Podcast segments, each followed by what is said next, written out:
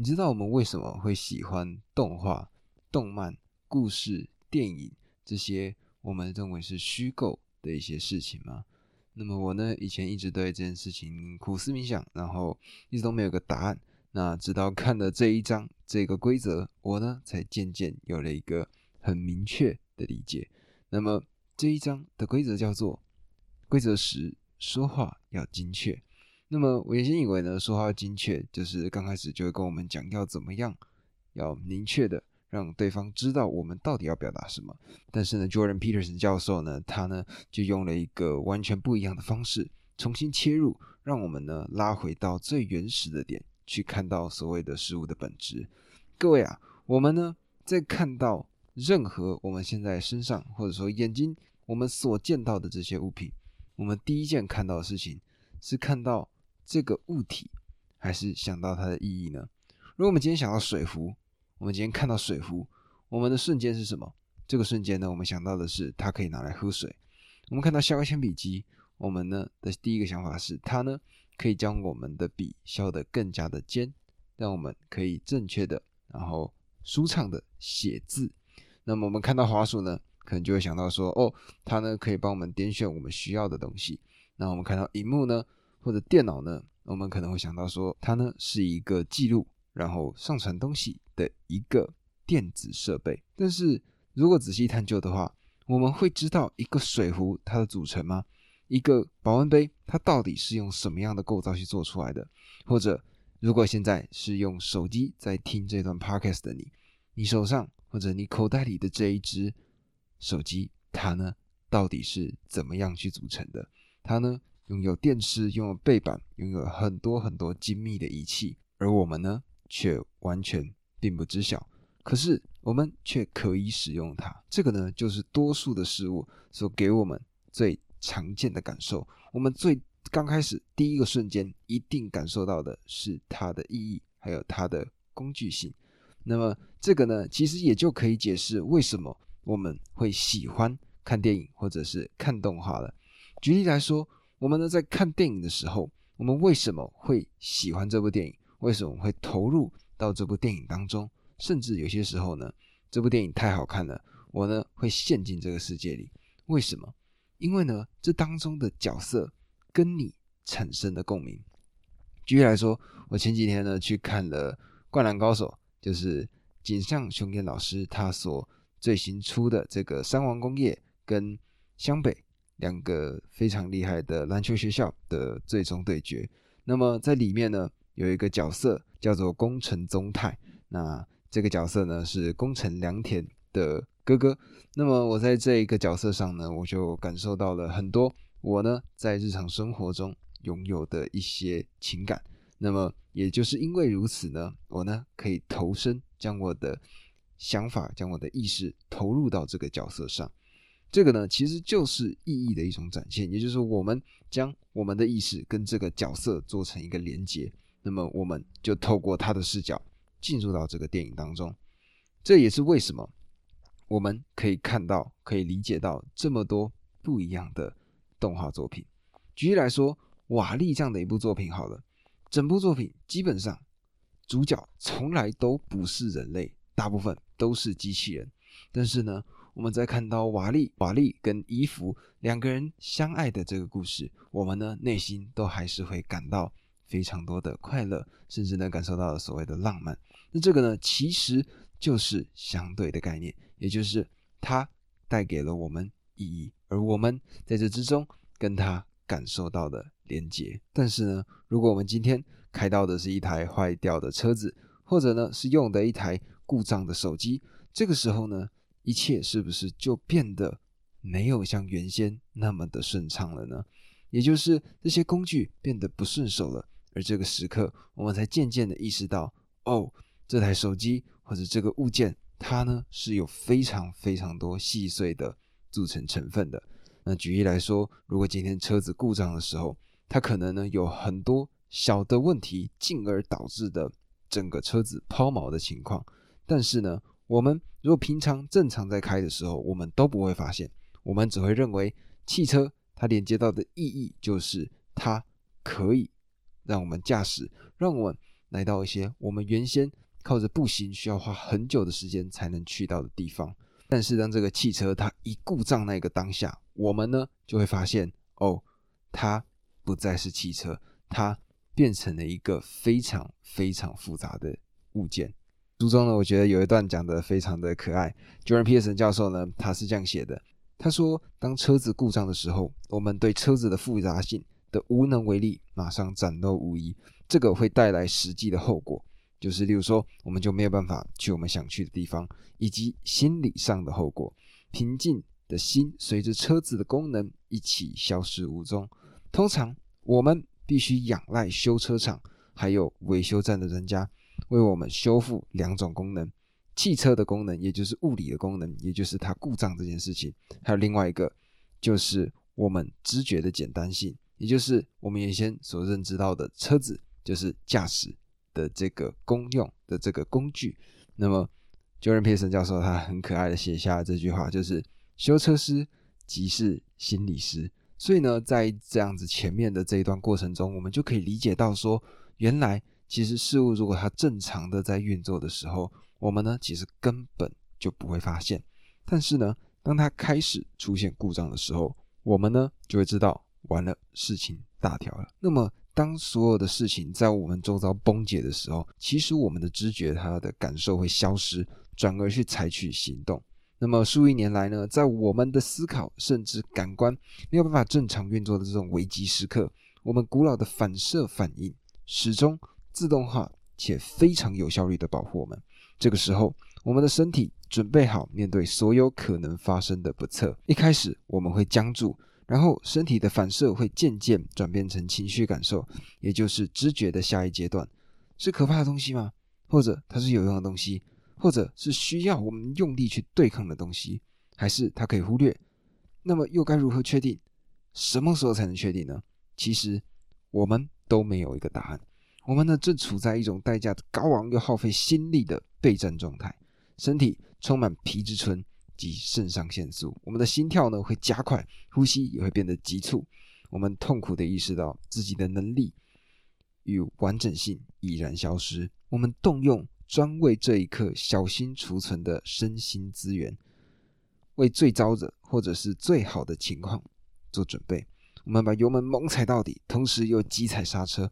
我们尖叫或大笑，我们感到厌恶或害怕，我们哭泣，然后我们才会开始。分析这一团混乱，那么这个呢，让我想到的是有一个非常著名的一个我们在经历到一些变故的时候会经受到的一件事情，叫做悲伤的五个阶段。如果呢，我们在遇到重大的变故的时候，或者你们如果在看电影或者是各式各样的电视剧的话，在经历到重大的状况的时候，那些幸存者他们在得知消息的时候都会有这样子的反应。第一个叫做否认。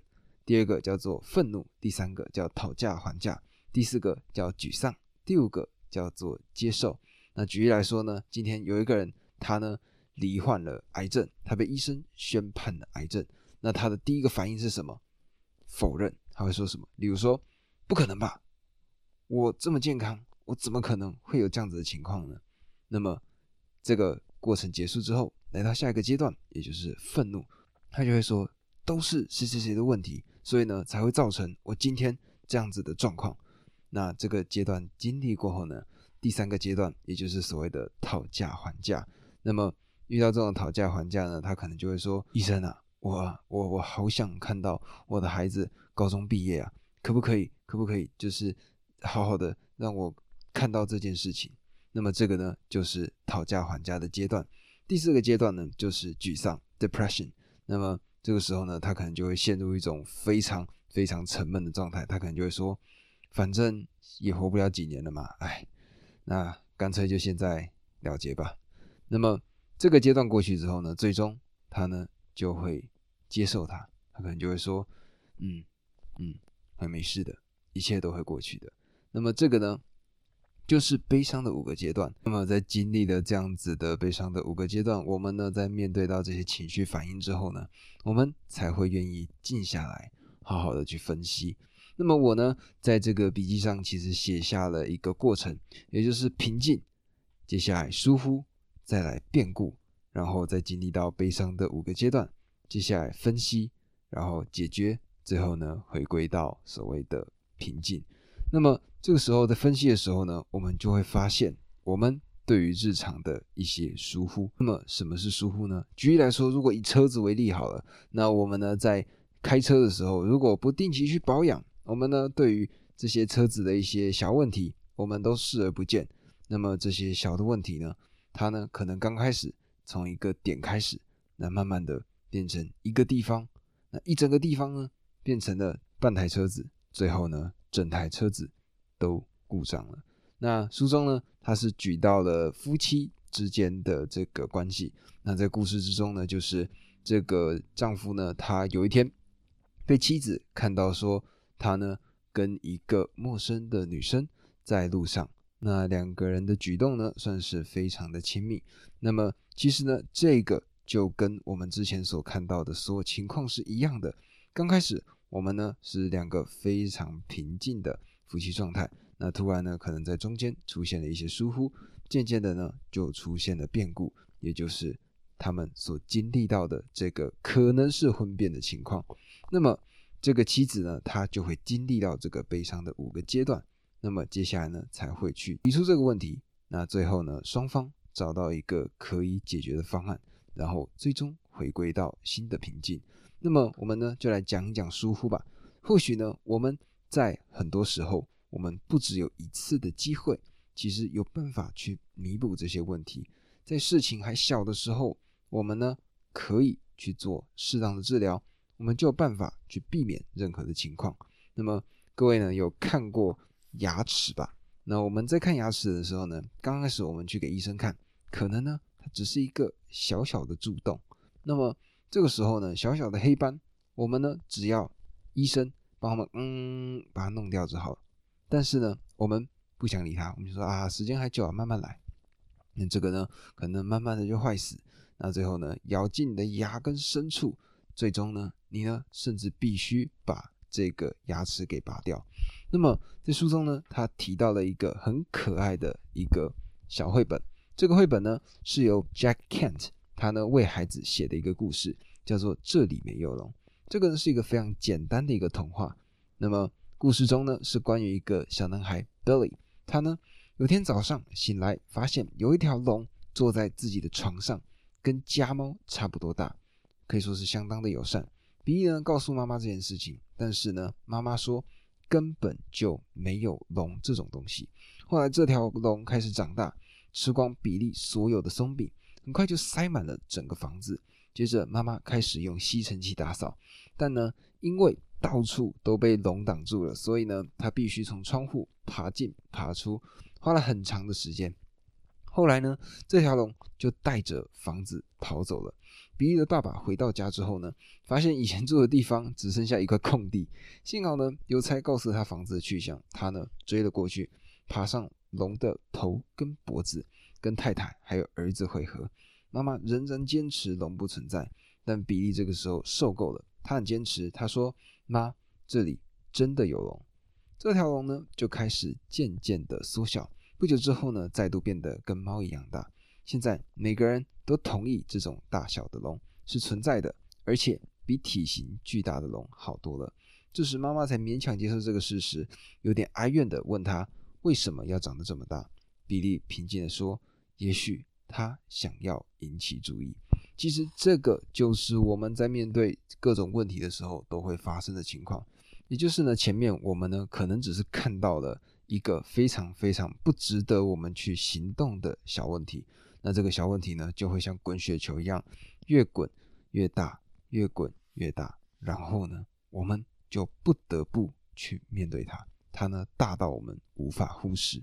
那这个时刻呢，我们其实也知道，我们必须去处理它了，不然它绝对会坏死的。那可能有些人呢，他们就会保持这个啊，我就烂啊，没差啦，管他的，放给他去死吧，没差，无所谓。那这个时候呢，其实我想讲的是一个国外的攀岩高手。他的一个故事。那么这一个登山高手呢，他的作品叫做《一百二十七小时》。那这部作品呢是二零一一年上线的一个美国惊险片。那么它呢就是真人真事改编的。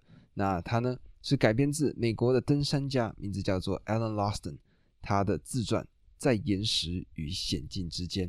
那在这个过程中呢，就是他攀登大峡谷的时候发生的意外。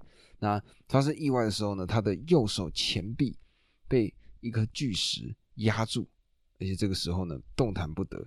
经过一百二十七个小时，他呢不得不切断他自己的右手前臂，然后离开这个地方。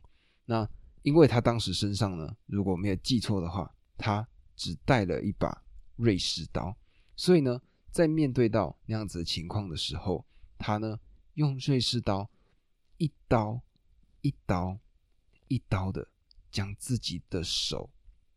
跟自己的身体分离，那可想而知这会有多痛。但是呢，其实这个就是我们在面对到各式各样的问题的时候都会遇到的情况。问题变得大到无法收拾的时候，其实就像是现在的情况。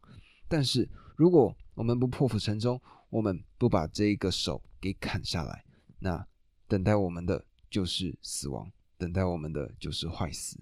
那这样的情况。我想，绝对是更加不乐见的。那么，既然呢，我们已经认知到问题，并且拥有解决这个问题的勇气之后，我们到底应该要怎么做呢？在书中呢，他是这样子说的：如果呢，像是以刚刚这样子，呃，男女他们之间的这样子夫妻之间的问题的时候，他呢是这样说的：书中这样写，仔细的、谨慎的告诉自己与其他人，你做过什么。正在做什么，以及要往哪里去？搜寻正确的字词，把字词组织成正确的句子，再把句子组织成正确的段落。若能用精准的言语消掉枝蔓，让过去露出本质，就能补救过去。如果当下的真实都能清楚说出口，就能不掠夺未来，让时光流动。运用谨慎的思考和言语，便渴望从众多极可能不请自来。隐喻有令人厌恶的未来之中，萃取出单一个精彩的命运，证明生命有理由存在。那么书中呢讲到的一个很重要的事情，就是当我们意识到一个非常庞大的问题的时候，我们首先呢是先定一个主题，因为呢这个问题太大了。如果呢我们只是单就的讨论这个问题的话，那我们会发现呢它的解方会变得完全没完没了。但是呢。我们就像找线圈、找毛线球的那个线头的感觉是一模一样的。我们刚开始呢，就要先找到我们必须起头的第一步该怎么做。那书中呢是这样写的，他说：“我们呢必须有意识的界定一段对话的主题，尤其是困难的对话，否则对话会很笼统，而笼统就太多了。这个正是伴侣经常停止沟通的原因。每次争辩都会恶化成一个。”又一个出现过的问题、现存的问题以及未来可能发生的灾难，没有人能够讨论所有的事。但是我们可以说，就是这个某个具体的东西让我不开心，这个东西才是我想要的。但是我呢，也愿意乐于聆听这个建议，只要是具体的建议，这个东西是你本来可以做到的，这样我呢才不会继续让你。和我的生活这样的痛苦，但要这么做，我们也必须思考，到底出了什么问题？我要的到底是什么？我们呢，必须直截了当的说出来，从一团混乱中召唤出宜居的世界。我们呢，必须使用真诚精准的语言。但如果我们畏缩躲藏，所逃避的东西就会变身为巨龙。那么，就像那一个厉害的登山专家一样，我们最后。如果不愿意去正视这些问题，我们可能就命丧于此了。那么这个规则呢，我呢自己加了很多我自己的见解跟笔记进去，希望各位呢在理解这一个单集的时候呢，有更多的体悟。那如果喜欢这一个单集的朋友呢，记得帮我按下订阅，留下五星好评，然后分享给你身边的朋友。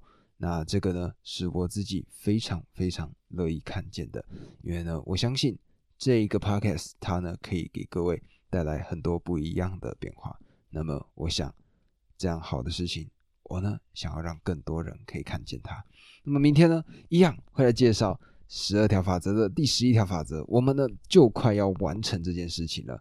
那希望呢各位在聆听这些东西的过程中，有得到不一样的成长。我们呢，明天再见，拜拜。